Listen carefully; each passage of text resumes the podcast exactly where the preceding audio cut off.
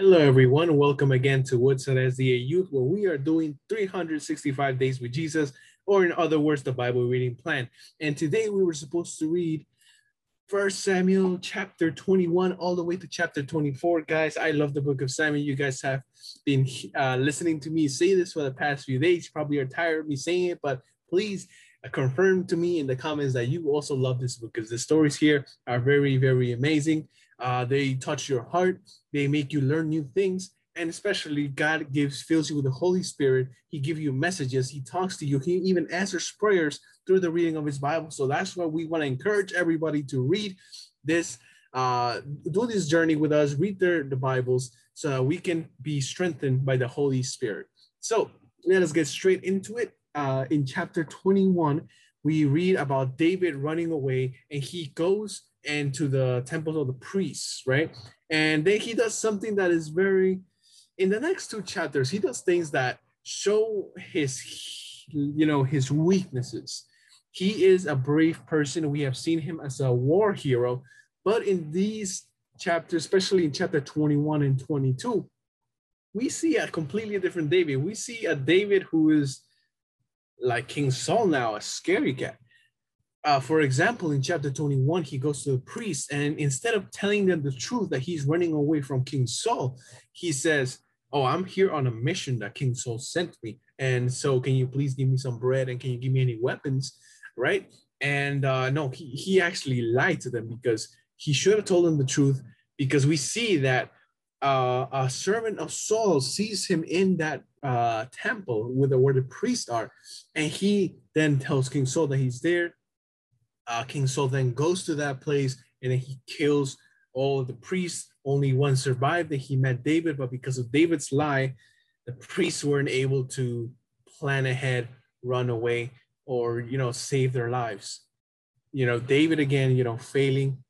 We see again David going to Gath, which is uh, a, a, a, territory in the in the land of the Philistines, um, where King Achish is the is the king over the land and he David goes there to seek probably uh, he seeks refuge, but he's scared because man, this is the land of my enemies. And instead of going there and asking for help, and you know, so that he can live in that land, he tells actually he doesn't even tell, he just acts dumb. Like he acts like he, he he's a crazy person. You know, he puts uh spit all over his beard, he starts scratching the walls, and because he's scared. The great mighty David, we see him fail here. So in chapter 20, 21, they just show the results of David's actions, how all the priests are killed and everything. So then in chapter 23, David finds out the, uh, what he has done. And so I'm pretty sure God forgave him. I'm pretty sure God filled him with uh, his strength because in chapter 23, he goes and becomes a brave man again. He saves the people of Keilah.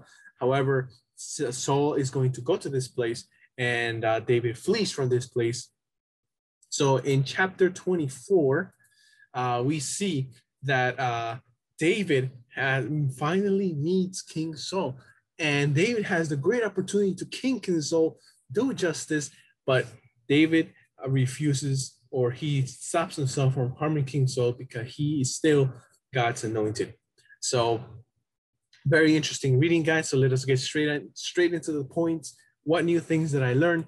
I learned that when David goes to the land of Gath, Gath. He uh, sees a, a prophet there and tells them to not stay here, go into this land, and David listen to this person, right? So prophet of Gath. I didn't know there was more prophets everywhere. I thought the only prophet there was prophet Samuel, right? But according to this verse, this was another prophet, unless he just has the title of the prophet, but he may not actually be a prophet because not sure if Gad is. I, I think Gad is from the from the tribe of Israel, right? Who knows? But yeah, I just found out that there's a new prophet there that nobody really paid pays attention to. Um, another thing that I found out, uh, where was it? There was a lot of things that I, I, I knew. Oh yeah. So when David was in the in the land of Keilah, so he delivers the people from the forces of the Philistines.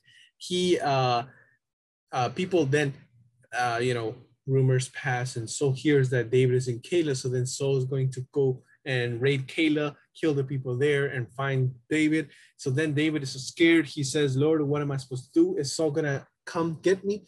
God actually answers yes. Will the, and then he asks the next question, will God, will the people of Keilah turn me in? And God says yes. That interaction, that conversation that David has with God and how fast God answers him, uh, you know, that I didn't know. It was actually a pretty good, interesting thing to see how, uh, even though uh, David can probably use his faith and just do it his own will, he decides to patiently wait, pray to God, and God answers him. And I think, you know, God answers all prayers, even though sometimes we may not understand the answer or hear the answer, God always answers every time we pray. So that's one of the things I learned. Also, another cool, interesting thing I learned was when in the desert, when the forces of Saul were actually reaching David, David and his men, and they were going around the mountain, they were about to catch them, but then Philistines started attacking the land, and Saul and his men had to retreat. That was interesting. I did not know that. So, guys, now let's go to the questions section of this reading. So, uh, let's see what questions do I have. I guess who's the prophet of God, right? Does this mean that a lot of lands have prophets? Who knows? Uh, prophet Samuel was not here. Oh, also, one interesting thing to note is that uh, I forgot who it was that God told, I think it, God told Prophet Samuel or Prophet Eli. No, God told Prophet Eli that his lineage of priests would not last forever, that they will come to an end. And uh, some people say that the death and the murder of all the priests in the in the you know in the when Saul goes and he orders Doeg to kill all of them, that was the completion or the fulfillment of that uh, that prophecy. And even though one of them survived, we see that later on he's also cut off at the end. Uh, spoiler alert, but that comes in like a lot of books later. So so yeah.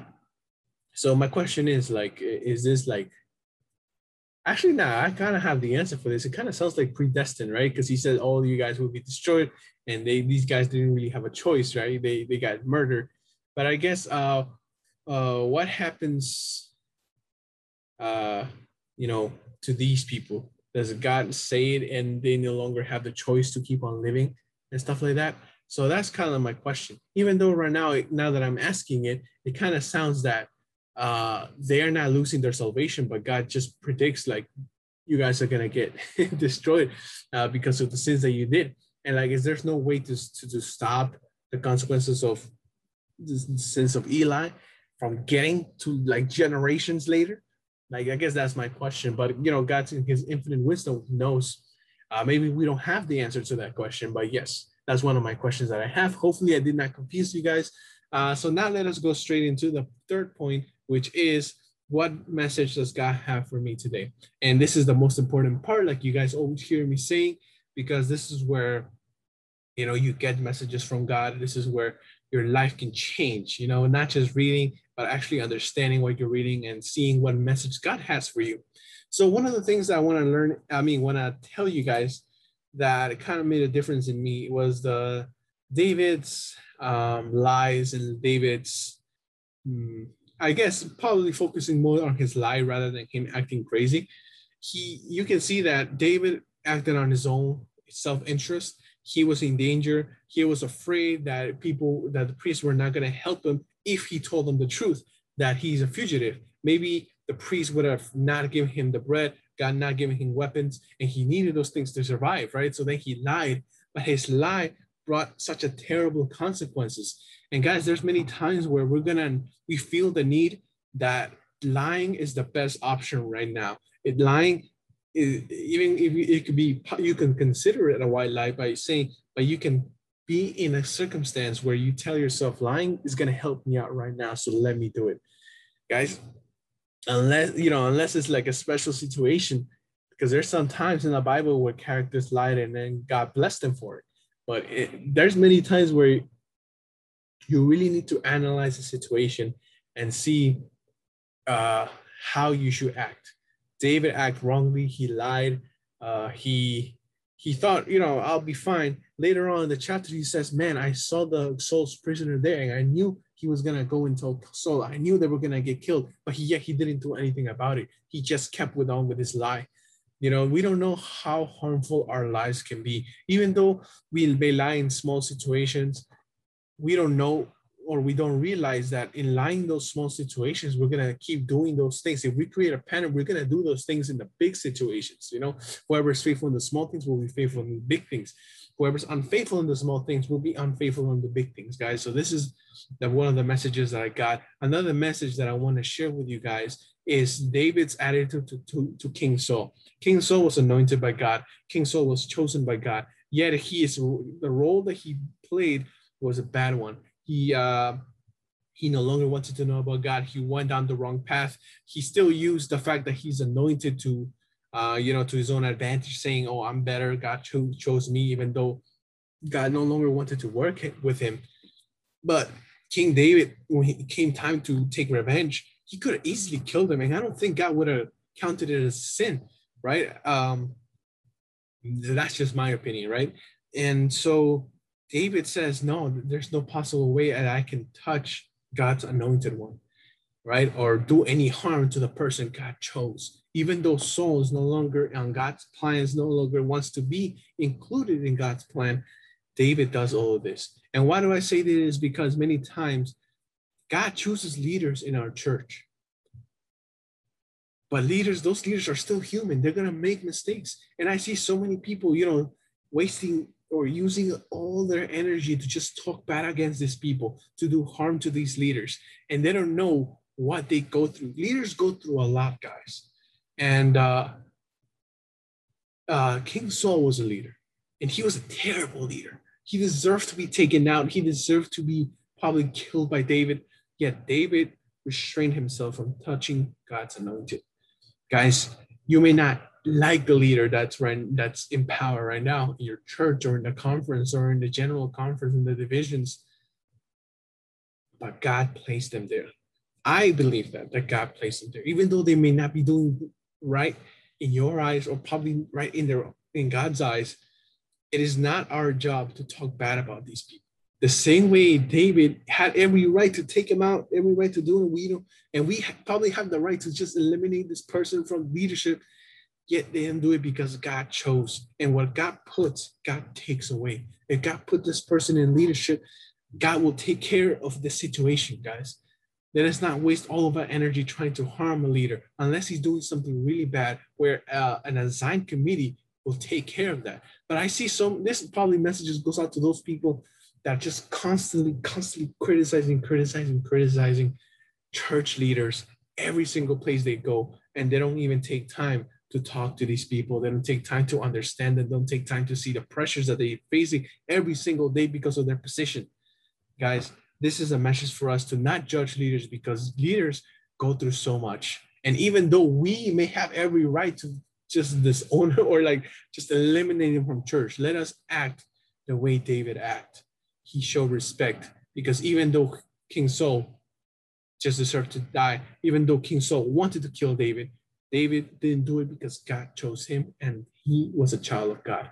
Saul, with all his things, God um, still loved King Saul. God loves all the leaders. So, guys, who are you to hate them if God loves them? This is the messages that I have for you.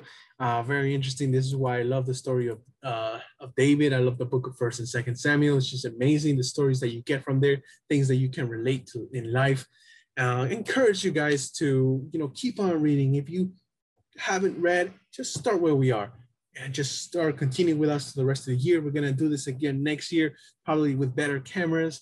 Hopefully the background that i have right now will actually be my real house. We'll we'll see. But yeah guys it's an amazing experience. I'll see you guys again tomorrow and god bless you